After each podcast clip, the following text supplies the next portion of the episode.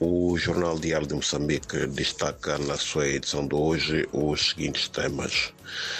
Afinal, o ataque terrorista à sede distrital de Palma, na província de Cabo Delgado, ocorrido em 2021, terá causado a morte de 1.200 pessoas, segundo pesquisa levada a cabo por um escritor e jornalista norte-americano.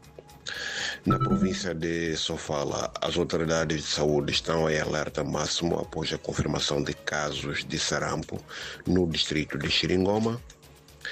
Uh, ainda em Sofala temos uh, quatro pessoas que morrem carbonizadas no distrito de Nhamatanda devido a um incêndio ocorrido numa barraca.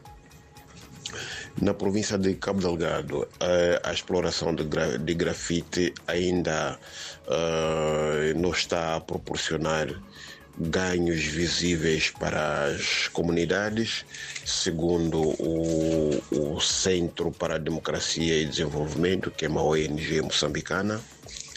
Uh, e também temos uh, na província uh, de Nampula em que as celebrações do dia contra a, a droga uh, foi marcada por apelos para acolhimento de, dos toxidependentes. Uh, o ministro da Indústria e Comércio uh, defende o conteúdo, que o conteúdo local deve ser prioridade no país para alavancar a indústria e integrada, inclusiva e sustentável. Uh, no desporto temos uh, antigos futebolistas uh, moçambicanos da geração pós-independência que foram homenageados na cidade da Beira. Por hoje é tudo, muito obrigado e até a próxima oportunidade.